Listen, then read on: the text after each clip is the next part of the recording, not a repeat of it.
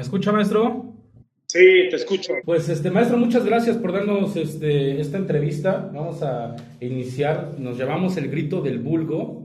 Yo te, conocí, yo te conocí hace dos años en un curso de poesía que tomé contigo.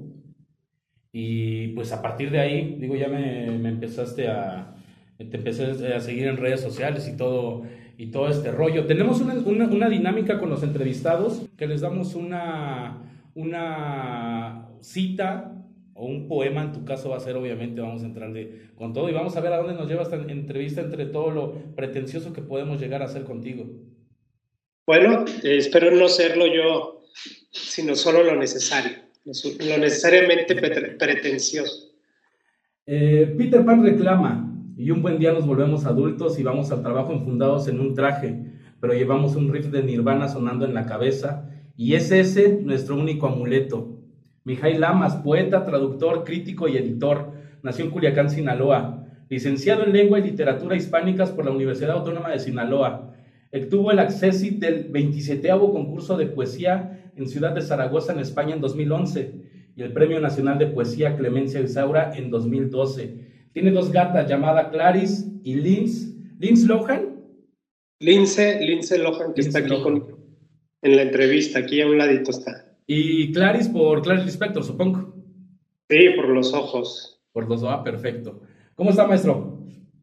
Estoy muy bien, eh, contento de, estar aquí en este espacio, en el Grito del Vulgo, dando, dando la voz a, a esta masa crítica que somos todos, ¿no? Que somos todos formamos la, la, voz de esta, de esta clase social. Ahora que, que, parecemos, que parece que vivimos en una época post, eh, posterior a las ideologías, ¿no? Vale la pena recuperar el sentido de, de las ideologías y, y de la clase, de la conciencia de clase más bien.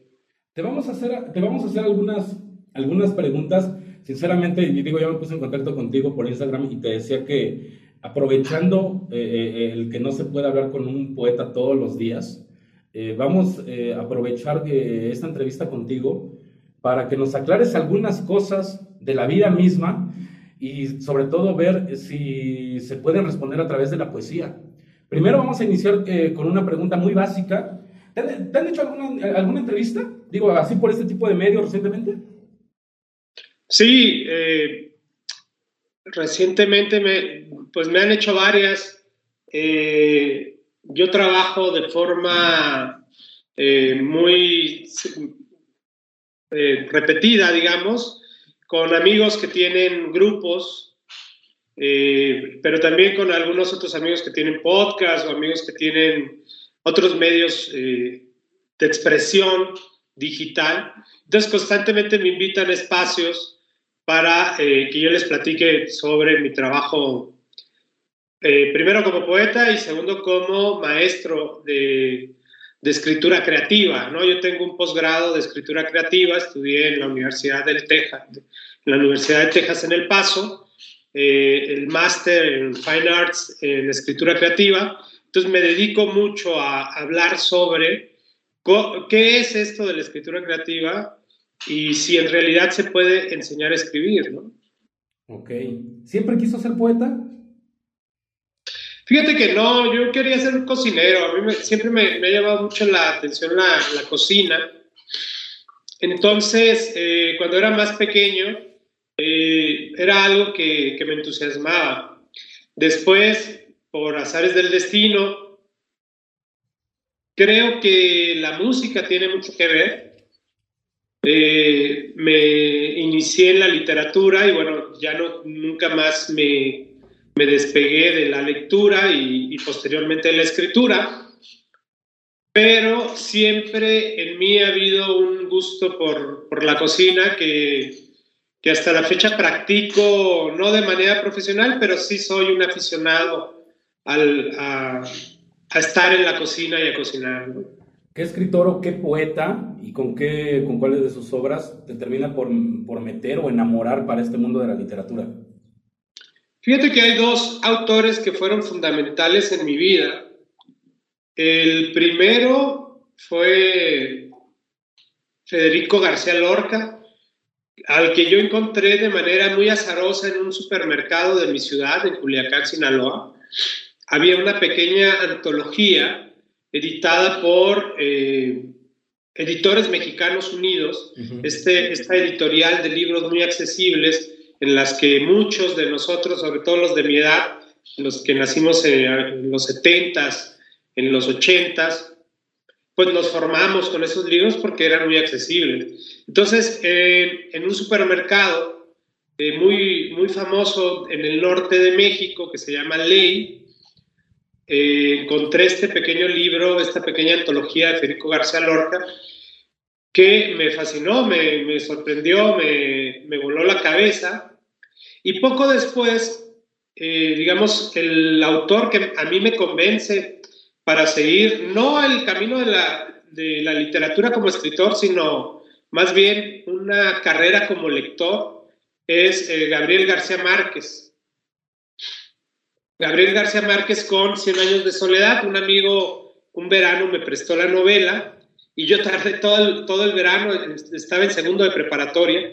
Yo no fui un lector eh, precoz como muchos escritores, eh, yo vi mucha televisión, veía mucho, pasaba mucho tiempo viendo la tele, viendo el MTV, viendo caricaturas, por supuesto, series animadas, eh, anime.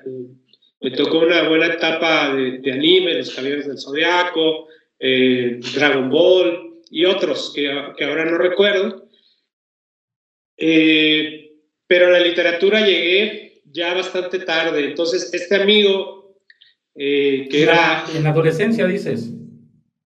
Pues ya estaba en la prepa, ya estaba en la prepa, fue en el segundo de prepa cuando, pues ya, ya, ya, ya saliendo de la, de la adolescencia y entrando a, a, esta juventud adulta, ¿no? Haber tenido yo 17 años probablemente, 16, 17 años, y leí 100 años de soledad. Eh, fue muy difícil, me, leía y me regresaba y creo que como muchos hice un pequeño árbol genealógico de los Buendía, ¿no? Ahora ya viene en, los libros, en las ediciones, pero antes eh, era muy lindo hacer el ejercicio de ir haciendo el árbol genealógico de, de los Buendía. Y cuando yo terminé de leer la novela Cien años de soledad, yo dije, si hay más libros como este, yo quiero seguir leyendo. Y eso fue definitivo, porque en la historia de todo escritor está la formación lectora, ¿no? Eso es importante, fundamental, pienso yo. Sin duda, o sea, no, no puede haber eh, escritura sin un, o una escritura de valor sin un eh, ejercicio arduo de, dedicado de, lectura. Eh, eh, sí, efectivamente, no, no, no, no puede haber. Incluso hay quienes gustan de la literatura, eh, aman la literatura y deciden nunca escribir porque se dan cuenta rápidamente que lo que aman es leer, ¿no? No, no tanto escribir. Pero pareciera que hoy estamos experimentando un, un fenómeno distinto, donde todo el mundo quiere escribir, pero nadie quiere leer, ¿no? o al menos leer de forma crítica, como yo recuerdo que pasábamos mucho tiempo de, nuestro, de nuestra formación discutiendo sobre qué nos gustaba y qué no nos gustaba de la literatura, ¿no? Y por ejemplo, eh, pienso que autores tan consagrados como eh, Carlos Fuentes, por ejemplo, que tiene al menos cinco libros muy buenos y que tiene otros que son horrendos. ¿En serio? Te lo digo te lo, y te lo digo. O el mismo Vargas Llosa, que tiene libros extraordinarios en su primera etapa, yo creo, desde mi punto de vista, desde mi gusto lector, no como, no como escritor, ¿no? sino como simple lector, te diría que, que, a mí, por ejemplo, la fiesta del chivo me pareció horrenda, ¿no? La fiesta del chivo te pareció malísima. Sí, me pareció mala, ¿no? Yo, yo pensé Pero, que lo, lo, único que tenía malo eran sus opiniones políticas, Mario Vargas Llosa. No, bueno, pues es que somos infalibles. Pues a, lo que me refiero es que no somos infalibles. Claro. Y, y, y, que un escritor tenga reconocimientos y grandes trayectorias, pues no lo, no lo exime de poder ser. Pero, por ejemplo, eh, ah, en Carlos Fuentes, Carlos Fuentes, que es un gran escritor, tiene al menos una gran novela que se llama La, eh, muerte de Artemio Cruz, que, a mí me pareció fantástica. Luego tiene una novela horrenda que se llama Black. Nunca habla, no, no, no, habla de vampiros. Entonces, creo que esa cosa, esa posibilidad de decir, ay, bueno, es un, esto me gusta, esto no, se ha perdido, ¿no? Se, ha perdido los diálogos. Y entonces vivimos en una especie de, burbuja donde todo es extraordinario y donde autores eh, tan, tan poco... Eh, tan poco ingeniosos tienen espacios en, la, la, no sé, en, los podios de la, de la gran literatura cuando no tienen una obra en que sostenerse, ¿no? No toda la obra es eh, de una constancia, ¿no? Es como el camino del rockstar, ¿no? no lo sé, yo creo que el rockstar tiene otra, tiene otras, eh, ¿cómo, ¿cómo, decirlo? Otras eh, formaciones, ¿no? querer equiparar al, escritor con el rockstar eh, es un poco injusto porque el escritor necesita de muchos periodos de soledad y el rockstar se alimenta a veces, o el músico, ¿no? Se alimenta del contacto con las personas y, no, y el, el escritor no necesariamente. Maestro, ¿qué es la poesía? La poesía es, la poesía es una pregunta sin respuesta, ¿no? Esa es, la, pregunta más injusta que se le puede hacer a un poeta, creo yo. Pero voy a aventurar, voy a aventurar para, el público que, que escucha este podcast una respuesta. Yo creo, por ejemplo, que la poesía es aquello que rompe la linealidad de nuestra de, nuestro razonamiento o de nuestra razón cartesiana. O sea, la poesía es aquello que interrumpe eh, el curso lineal y automático de nuestra existencia. Es esa interrupción de, la, de nuestra vida automática, o sea, es un proceso de desautomatización. Es una palabra complicada, pero todo aquello que desautomatiza la vida está vinculado con la poesía o es la poesía. Ok, me gusta. Algunos filósofos dicen que la, que la filosofía no da respuestas, que más bien la filosofía está para abrir preguntas. ¿La poesía brinda respuestas o también establece preguntas? Creo que el conflicto entre poesía y filosofía, que en un, que en un principio eran, eran una misma, si pensamos en los autores presocráticos, eh, el problema y, digamos, el gran divorcio entre poesía y filosofía es precisamente que la, que la filosofía construye eh, aparatos críticos, eh, métodos de comprensión de la realidad para acceder a la, a la verdad. Y la poesía, como bien lo dice en, en, un ensayo extraordinario que se llama Poesía y Filosofía, este, de esta autora española del exilio español, María Zambrano, la poesía llega a esas mismas conclusiones, a esas mismas verdades, mediante la revelación, o sea, mediante la taja. O sea, no hay un procedimiento, no hay un modelo, un, programa de, de, construcción de la verdad, como lo hacen los filósofos, sino que el poeta toma atajos. Sin embargo, la verdad del poeta es una verdad diversa, no es una, no es una verdad absoluta. Claro, vivimos en la época de las posverdades y todas esas verdades absolutas que, a las que aspiraban los filósofos de alguna manera se han, se han quebrado, pues porque existe eh, el, reconocimiento de sociedades que no son necesariamente aquellas que vienen de eh, la herencia griega o grecolatina, ¿no? que, que nuestra manera de concebir la filosofía y el arte tiene que ver con esa razón eh, occidental. ¿no? Ahora precisamente con el reconocimiento de las demás sociedades, tanto de Oriente como las sociedades americanas, todas esas grandes verdades clásicas, pues se han desquebrajado. Se han tocado.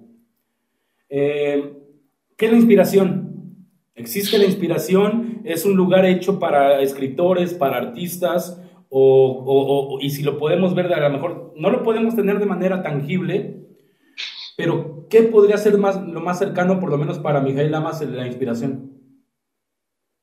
Bueno, la inspiración es un estado de gracia, ¿no? Es un estado de gracia que solo se consigue mediante un gran esfuerzo de, de concentración y de trabajo.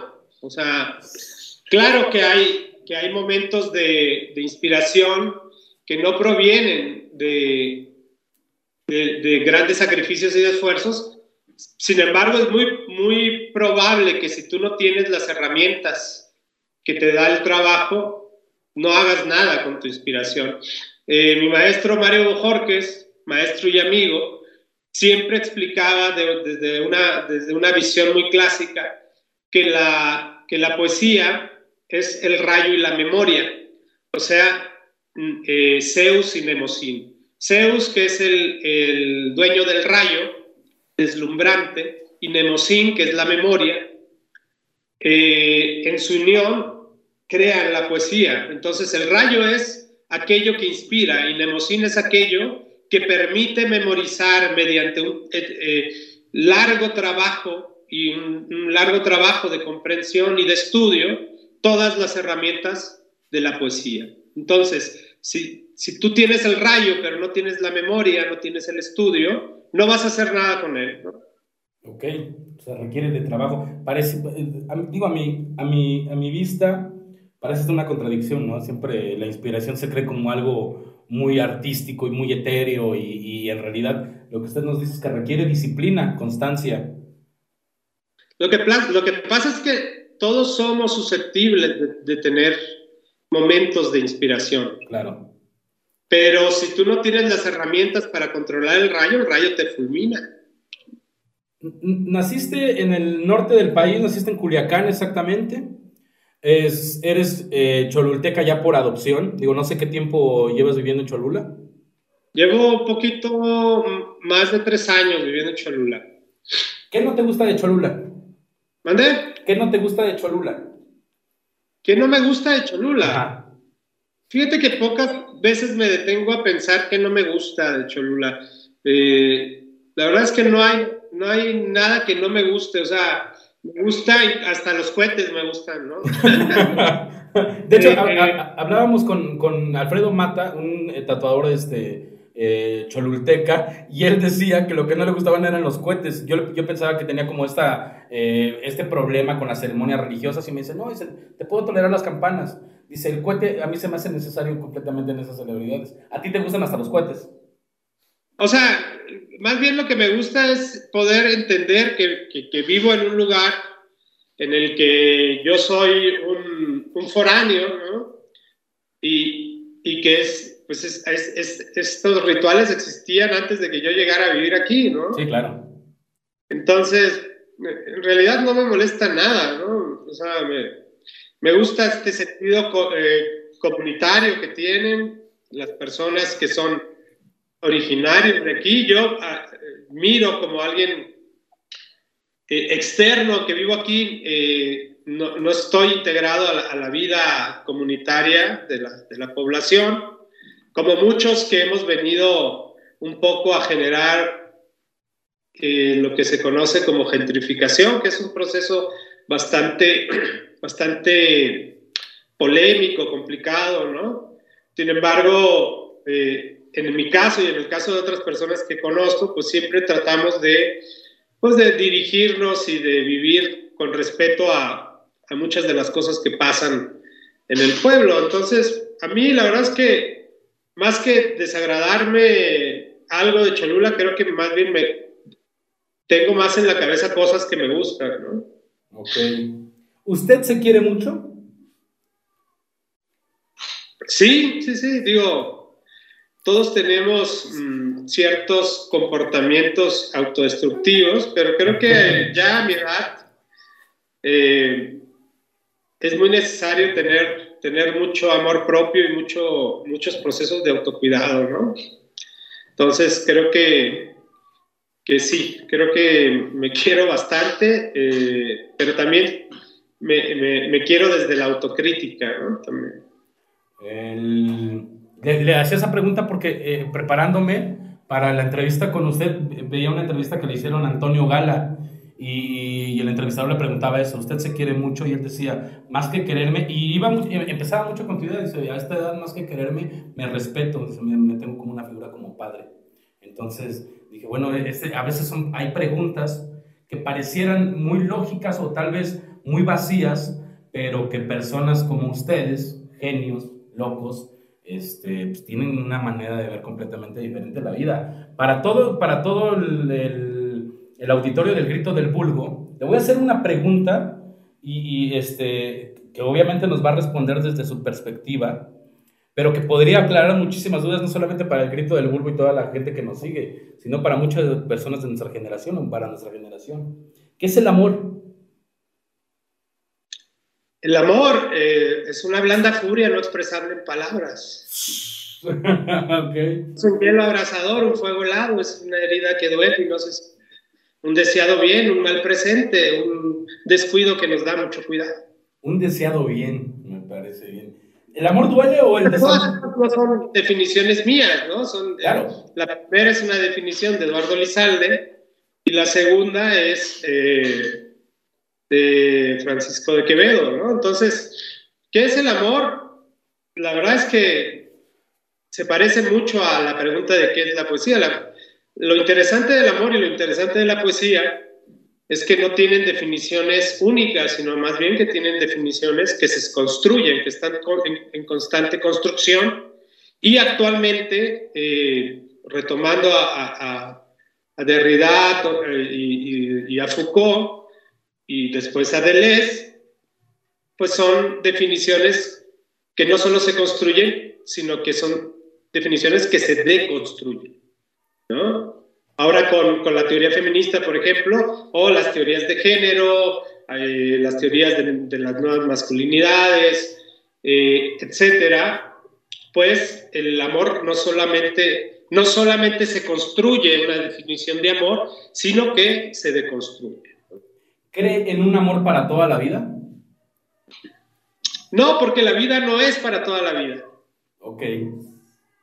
Si la vida fuera para toda la vida, a lo mejor, pero como ni la vida es para toda la vida. Entonces, ¿usted no, no, ¿Nos haría falta vida entonces para creer en un amor para toda la vida? Yo creo que sí. ¿De qué nace el amor? ¿Perdón? ¿De qué nace el amor? Depende. Eh, el amor clásico nace de una gran necesidad, de una gran necesidad, de una gran falta.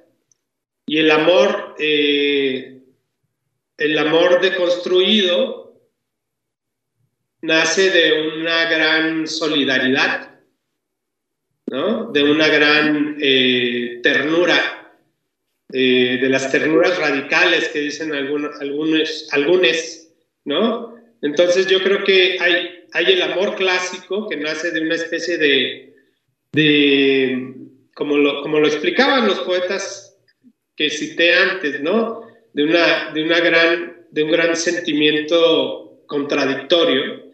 Pero creo que en, nuestra, en nuestro tiempo el amor nace de un, de un gran sentido de solidaridad, de un gran sentido de, de compañerismo, ¿no? de, de, sí, de, de, una, de un gran sentido de responsabilidad también.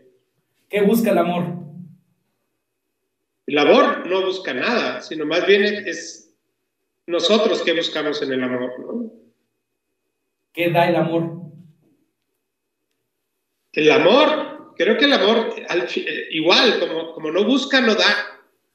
El amor, da, eh, el amor quita más de lo que da. ¿no? El amor. Ok. ¿Cuál es el enemigo del amor?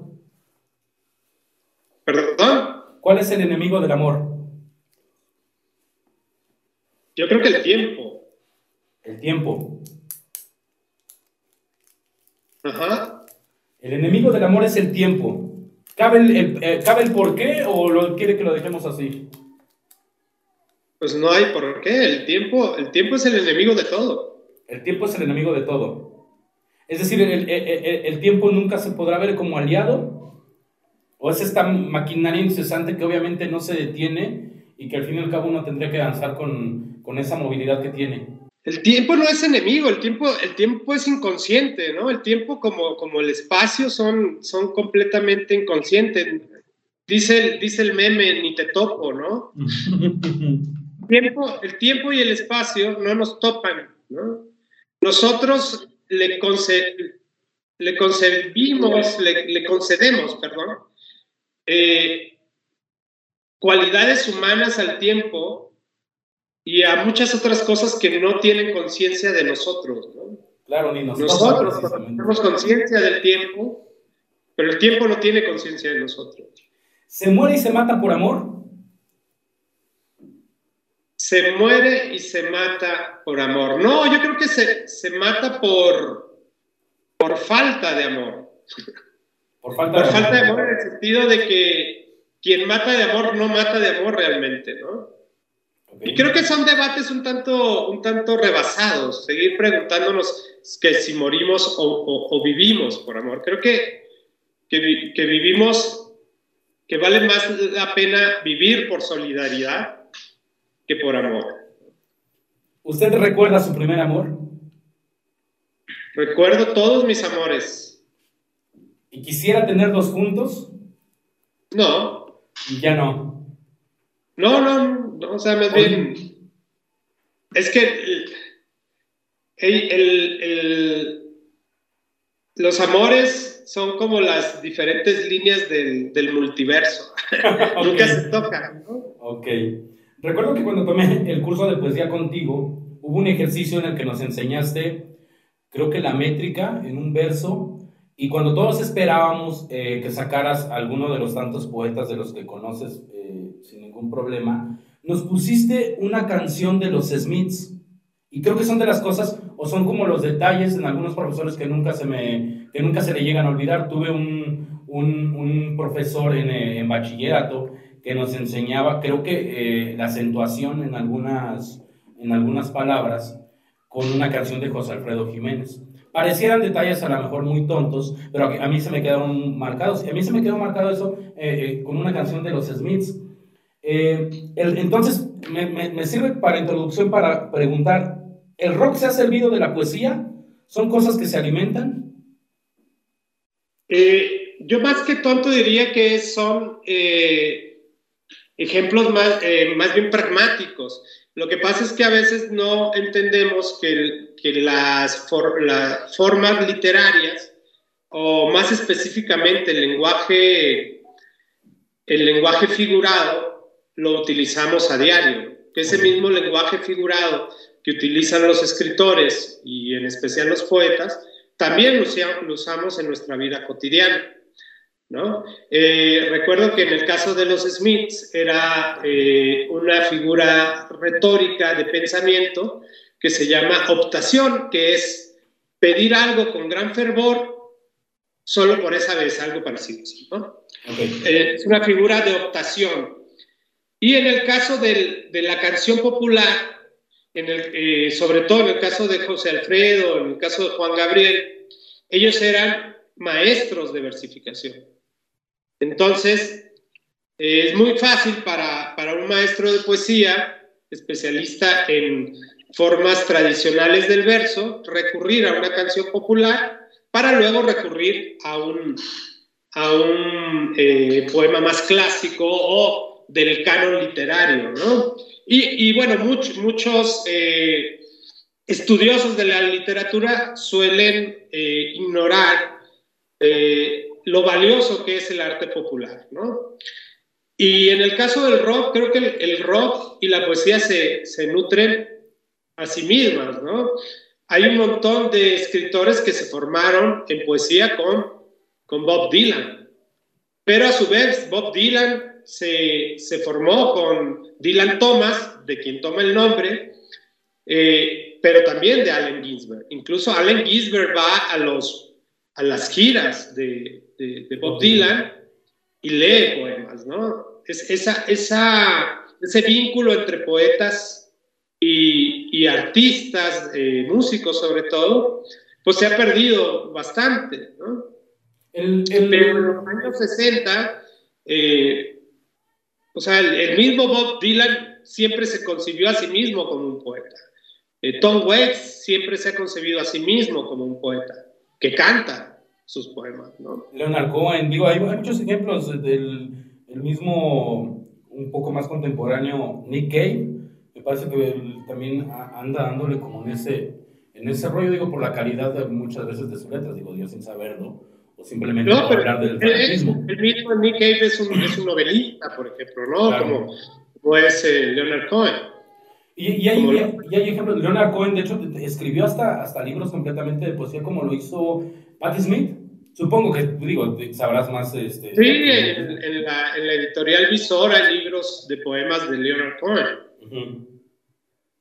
Ahora, eh, digo, te preguntaba eso también porque yo que te sigo como en tus redes sociales, has aprovechado muy bien las redes sociales, pienso yo, para de alguna manera eh, tratar de acercar eh, la cultura del libro, la cultura de la lectura, la cultura de la poesía, como lo quieras ver, a través de estos medios completamente actuales, ¿no? Y, y, este, y a veces veo tus TikToks porque estás muy, muy, muy, muy, muy, muy movido en TikTok y haces cápsulas de este poeta le podría patear el trasero a tu, a tu rapero favorito bueno, es un gancho nada más, ¿no? La verdad es que yo respeto mucho el trabajo que hacen un montón de raperos, pero es una manera de enganchar. Claro que, que es un poco injusto decirlo de esa manera, sin embargo resulta un gran gancho para que, para que te quedes y a descubrir. Al final no tiene nada que ver, tiene que ver con el rap y no, pues, pero es realmente un gancho. Eh, el último que hice fue poetas que asaltarían un Oxxo y hablé de Arthur Rimbaud, ¿no? Rimbaud, claro. Sí, sí, sí, y, digo, lo he visto, y a través también de ti llegué a otra TikToker que se llama, o al menos se hace llamar en esa plataforma, El Hada de los Libros, que también hace algo muy similar a, a, lo tuyo y juega mucho con filtros y al final termina dándote como alguna breve introducción de lo que ella va recomendando y de lo que va conociendo. Este, hay que aprovechar ese tipo de herramientas, ¿no? Digo, la, gente con el conocimiento como, como ustedes, este, pareciera que, sí son como muy casos contados que logran aprovechar ese tipo de herramientas pues, para difundir y, y, que su mensaje llegue a más personas. Sí, creo que son herramientas que, como, como todo en, en, el Internet y como todo en la vida, eh, tú vas eh, generando tu propia selección de cosas y el algoritmo en las redes sociales es importante también, porque si tú consumes eh, a creadores de contenido que hablan de libros, que hablan de cine, que hablan de cómics, que hablan de manga, etcétera, etcétera, que son, por ejemplo, los eh, TikTokers que a mí me aparecen, a mí ya no me aparece gente bailando, por ejemplo. Gente haciendo trends eh, que no me interesan.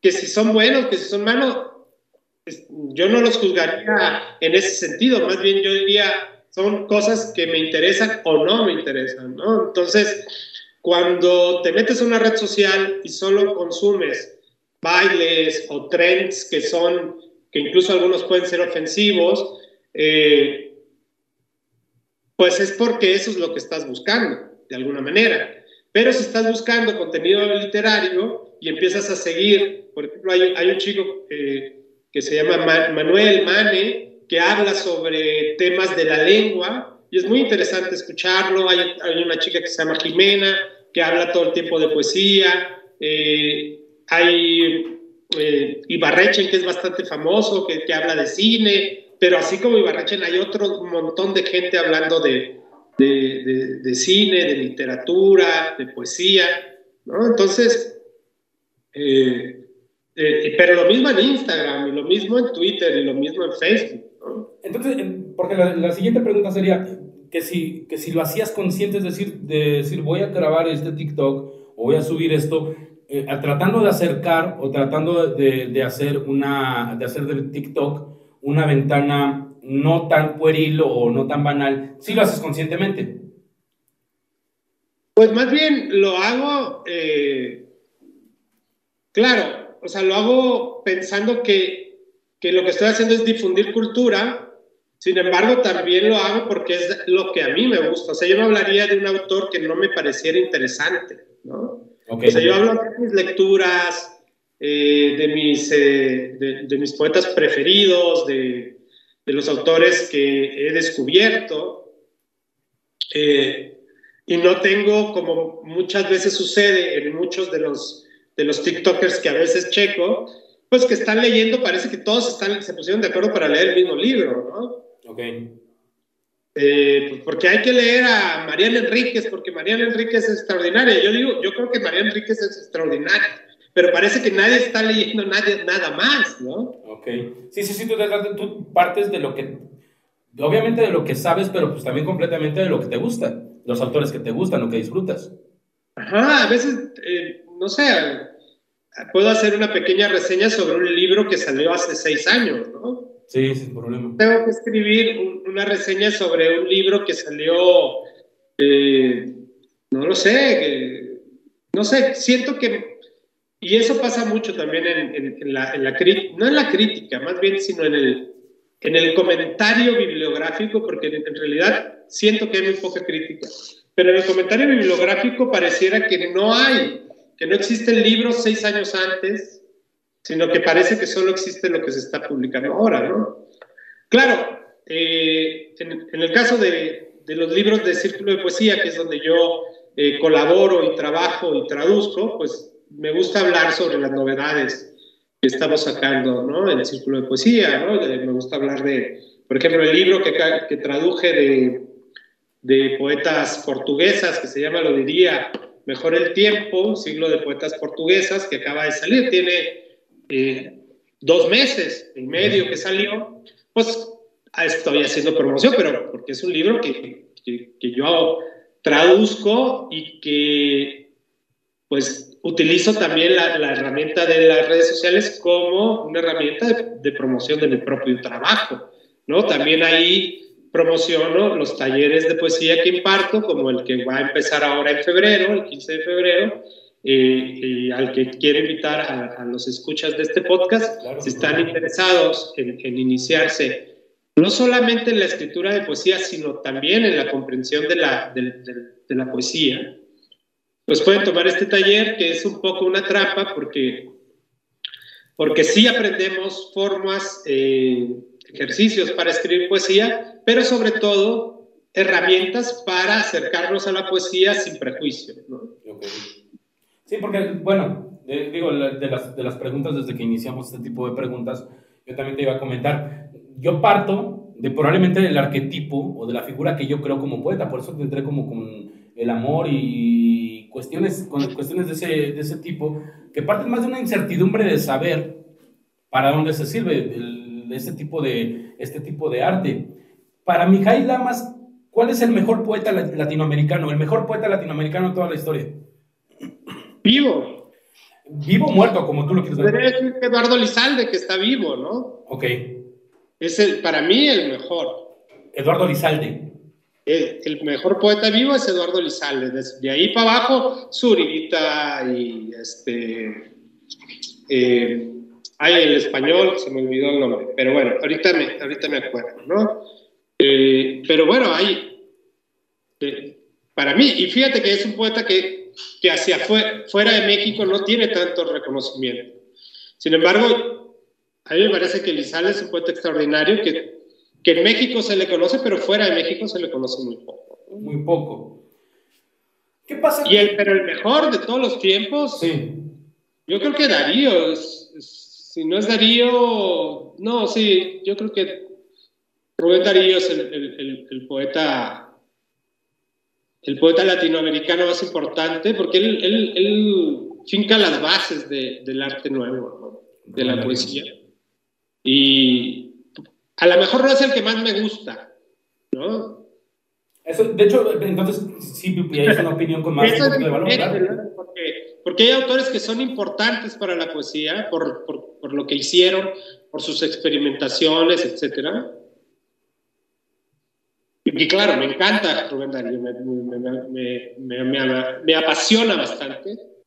Ah, y no sé, de, pienso, por ejemplo, que, que hay dos poetas, eh, uno es eh, pues no es latinoamericano ni hispanoamericano, pero es muy cercano a la, a la, tradición que es eh, Fernando Pessoa, creo yo, y los heterónimos.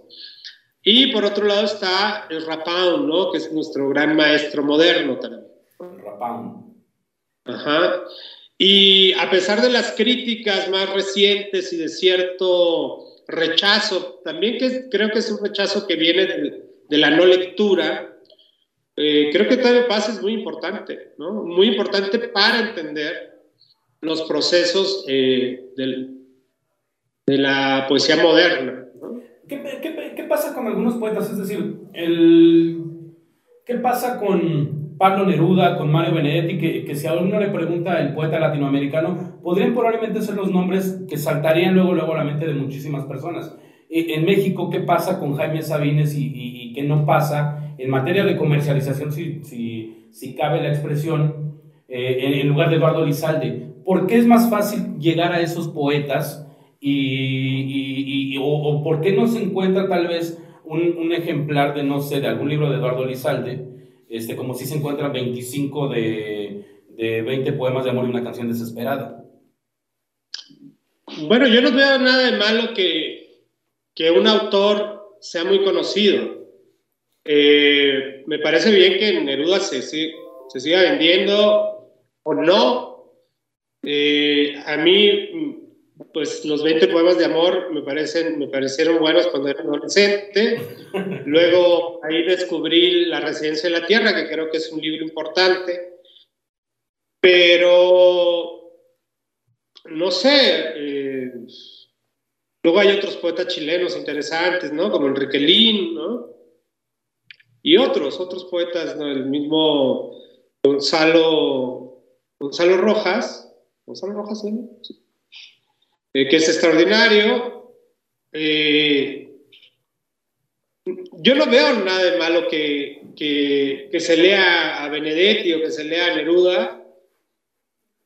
Como, también no veo nada de malo que se lean a, a estos poetas que son muy famosos de Instagram lo que sí creo es que se confunda, eh, más bien que no se avance críticamente en la lectura, que nos quedemos estancados, ¿no? Si yo me hubiera quedado estancado en los 20 poemas de amor y no hubiera ido más allá, no hubiera ido a la, a la eh, residencia en la tierra, por ejemplo, y no hubiera seguido leyendo a otros poetas, ¿no?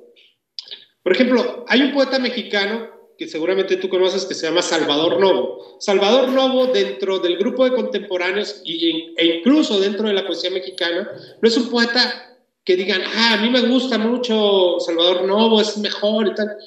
Pero estudiando a Salvador Novo también te das cuenta que como Darío funda, al menos en la poesía mexicana, una manera de hablar inusitada que no existía y que no habría sido posible. ¿no? O sea, un poeta como Jaime Sabines, un poeta como, eh, y todavía más adelante, un poeta como Ricardo Castillo, por ejemplo, un poeta como eh, José Vicente Anaya, eh, o, un poeta como Bonifaz Nuño, muy conversacionales, muy desmadrosos, muy, muy incluso muy metidos al, ritmo de la poesía ya más, más urbana, no habrían podido existir si no fuera por, por Novo. claro. Sientan las bases, son, son los este, precursores de, de, un movimiento. Hablabas hace rato, me, me dabas en, en, tu respuesta, eh, poetas de Instagram. Y, y, te lo pregunto de manera, obviamente, eh, es tu opinión y es completamente personal. ¿Qué piensas de Rupi Kaur? Creo que se pronuncia así. ¿La has leído? Sí, claro. Eh, es un fenómeno, ¿no? A mí me parece es una poeta que supo eh, utilizar muy bien sus redes sociales, que eh, en el nivel sintáctico y el nivel léxico es eh, muy, tiene, tiene, un sentido del, del, de la síntesis pero también un manejo de su tema muy bueno. Sin embargo, creo que su procedimiento se agota rápidamente. Eh, y sin embargo, hizo algo que nadie en ese momento lo estaba haciendo. Por eso es tan importante. Es más, eh, o sea, se puede mezclar muy bien entre sus dibujos, sus poemas y su activismo y, generar un movimiento interesante. Como, como su poesía tiene más forma que fondo. Su poesía tiene fondo y forma, o sea, no hay, es que son inseparables. Pero digo, lo que me refiero es que ella, ella eh, es muy consciente de su, de su procedimiento. Sin embargo, esa propia conciencia de su procedimiento no, no le ha permitido salirse, avanzar, evolucionar a, una construcción expresiva mucho más, eh, pues no, no mejor, o sea, más bien no ha, no, ha evolucionado hacia otro lado, o sea, que no está en su misma expresión y a veces en algunos... Eh, eh, poemas puede pecar de, ingenua, ¿no? O sea, se siente una poesía un tanto ingenua. Pero hay, hay, hay, textos que son muy, al menos para cierto público, que son muy necesarios y que, y que le dieron la voz a temáticas que, que a lo mejor no estaban teniendo eh, ese reflector. ¿Qué pasa con este tipo de autores? Que encuentran la manera de de expresar de una manera más sencilla lo que otras personas venían expresando a lo mejor de manera que no conectaba con el público. Hay, hay, hay, un, hay un arte también en la posibilidad de, de, conectar con el público y, estos autores lo tienen. ¿no? Fenómenos como Rupi Kaur, ¿crees que sea probablemente el, la, la normalidad o la nueva tendencia hacia una poesía adecuada a estos tiempos o crees que hay cosas que no se tocan y que siempre se tienen que, siempre van a estar establecidas? Yo creo que todo se toca, todo es susceptible de ser tocado, todo es susceptible de ser eh, transgredido, ¿no? Entonces, eh, más bien al contrario, lo que, lo que deberíamos hacer es tener esa posibilidad de transgredir. Yo lo que he sentido es que hay una especie de línea muy delgada eh, con estas autoras, o con esta autora o con otros autores, entre esa delgada línea entre la sinceridad y la cursilería. Entonces, eh, hay, hay, autores muy jóvenes que imitando este, esta temperatura, este discurso, esta temperatura de, este tipo de discurso, se mueven más hacia la, hacia la cursilería y entonces encuentras un montón de, expresiones muy sencillas, pero que a las personas le hacen, les, hacen sentido, ¿no? Y bueno, pues está bien. ¿En, qué lugar... Pues. ¿En, qué lugar de la poesía latinoamericana está César Vallejo? Pues César Vallejo está ahí, al, lado de los, de los y las grandes poetas, ¿no? Sí entra Ahora, me interesan más eh, poetas como Olga Orozco, por ejemplo, eh, poetas como eh, ah, la, peruana, ahorita la voy a recordar, Cornejo, María Emilia Cornejo, expresiones que se mueven hacia, hacia otro sentido. Me parece que la exploración deconstruida de Trilce y la poesía militante de, de, Vallejo es muy interesante, pero, pero creo que en este momento, personalmente, yo, estoy mucho más interesado en otras expresiones. En, este andar que has, que has tenido... Sí, sí, de meditar la obra de Vallejo, ¿no? Yo creo que Vallejo está junto con los grandes, ¿no? Pero creo que hay que colocar junto a ellos autoras como María Mila Cornejo, Olga Brosco, Rosario Castellanos, eh, Enriqueta Ochoa, ¿no? Ok. bueno, er, era sobre César Vallejo y te voy a hacer otra pregunta, digo, para, también eso ya es para que me aclares de manera como personal cuestiones de, las que yo he leído. Eh, ¿Qué opinas de la poesía del subcomandante Marcos? Pues no tengo opinión porque nunca la he leído, la verdad. ¿No he leído? Los, no, he leído los comunicados eh, del, del, ZLN que me parecen muy, eh, muy interesantes, muy reivindicativos. Desde una perspectiva benjaminiana me parece que son necesarios incluso, pero eh, sinceramente nunca he leído un poema y, no es, esto no es por sangronada ni nada, pero la verdad es que nunca nadie me ha acercado un poema del, del subcomandante Marcos y, eso no, no es, no estoy siendo ni pretencioso ni nada, en, realidad nunca nadie ni me he encontrado en internet un texto del subcomandante Marcos poético. Te lo voy a enviar por, por DM, te lo voy a enviar por, te voy a enviar este, por, por DM, porque sí me interesaba, digo, yo con toda, probablemente con todo el fanatismo que he podido ver y después como fui transformándome con el ZLN, digo, me, son este, textos que me, me llegaron al mismo que César Vallejo, porque digo, este, la poesía de, César Vallejo probablemente a mí es la que me deja más, más marcada. En el terreno del poeta, ¿solo se puede crear algo desde la crisis? No, no, hay, hay, una, hay una mitificación del, del sufrimiento, ¿no? Eh, creo que no, no, se, no se escribe desde el sufrimiento, se escribe después del sufrimiento, ¿no? Como no se escribe del amor, sino se escribe después del amor, ¿no? Se escribe del desamor. Porque cuando tú te decís, no, pues incluso después del, del, del momento de felicidad, del encuentro, no necesariamente tiene que ser desamor, ¿no? Me refiero a que, que el poeta tiene que prepararse del, del, sentimiento, ¿no? del, del, sentimiento que le genera el... Sí, verlo desde lejos, pues como una especie de desdoblarse. es, por eso es tan, tan, tan interesante lo que dice Pessoa en esos versos del que, del que el poeta es un fingidor que finge tan completamente que hasta siente que es dolor el dolor que de verdad siente, ¿no? O sea, fingir, el arte es un, es un fingimiento de aquello que en realidad sentimos, pero en realidad lo que está diciendo el poeta es que el poeta se desdobla en una especie de subjetividad que mira desde su propia vida, ¿no? Y al final termina ficcionándola, ¿no? Eh, yo no creo, por ejemplo, que César Vallejo sufriera tanto como sufren sus poemas, ¿no? Ok. O sea, y si, y si sí, pobrecito, pues. Sí, sí, sí, está.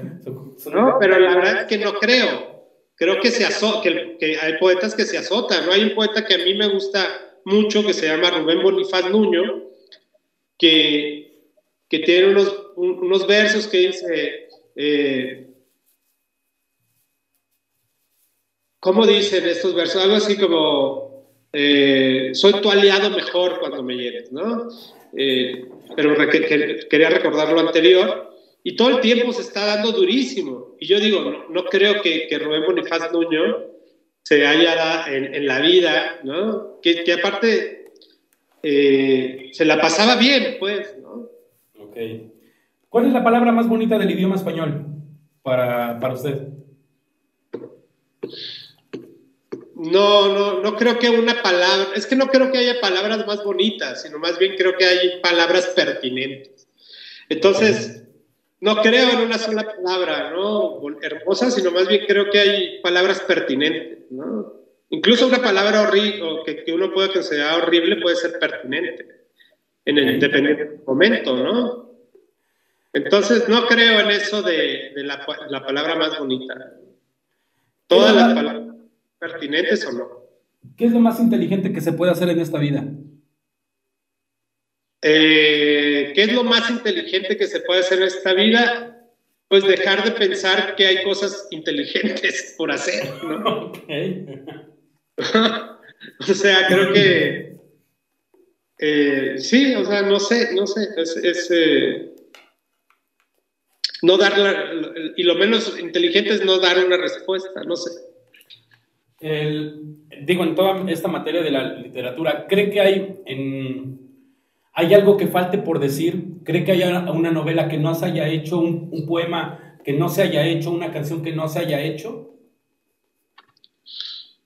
Creo que hay expresiones que no, que no habían salido a flote y que parece, bueno, no que parece, están diciendo cosas que antes no se decían. Creo que por eso en, en los últimos tiempos la literatura escrita por mujeres está generando un gran interés porque esa visión eh, que ellas están expresando, pues la verdad es que era desconocida, simplemente porque las mujeres no hablaban, no escribían, no se les daban las mismas oportunidades.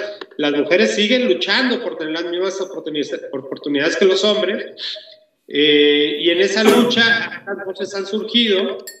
Hablábamos de, hace, hace rato de, esta escritora que, que, todo el mundo está leyendo, que es María Enríquez. ¿Y por qué es tan importante? Pues porque seguramente está diciendo, no seguramente, seguramente, está diciendo cosas que no eh, se decían antes o que no se miraban desde la perspectiva que, se, que ella las mira. Y otras tantas mujeres, ¿no? Ok. Maestro, la última pregunta. Y esperemos no la desbarate con esta dosis de realidad que tiene. Este, ¿qué pues sabe es que es el trabajo de la poesía también, ¿no? Tocar todo, transgredir. Exacto. ¿Qué sabe el hombre que más sabe?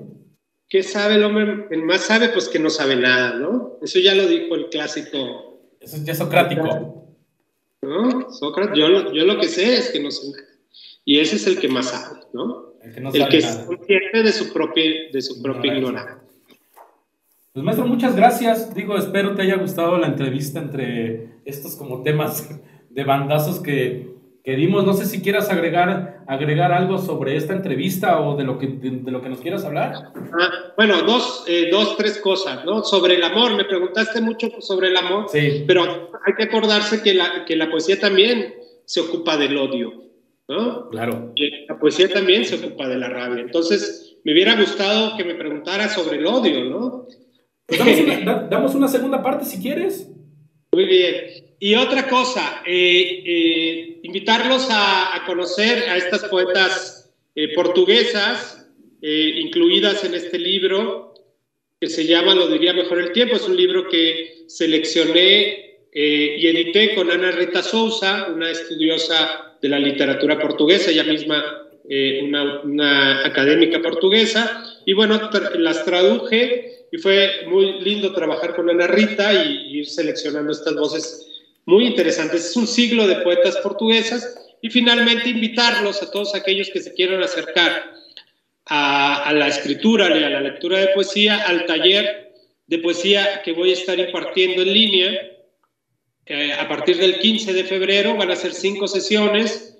Eh, pueden, eh, no sé, por aquí si pueden dejar mi, mi contacto. Que vamos, a dejar vamos, a dejar tus contactos de Instagram, TikTok y también este, vamos a dejar el de un lance de dados. Sí, eh, mi correo electrónico de preferencia. Okay. Eh, para que me escriban y invitarlos, bueno, si, si, están interesados en la poesía, creo que es una muy buena oportunidad de acercarse a esta forma de expresión, pero también al entendimiento de, de y, y, quitarnos el prejuicio de decir la poesía es aburrida, cuando vivimos rodeados de expresiones cercanas a la poesía. Perfecto. Pues eso sería todo, agradecer, agradecer a la voz del vulgo esta invitación y, esta, y, agradecerte a ti la, pues tu, tu atención tu, y tus preguntas y, pues nada, muchas gracias.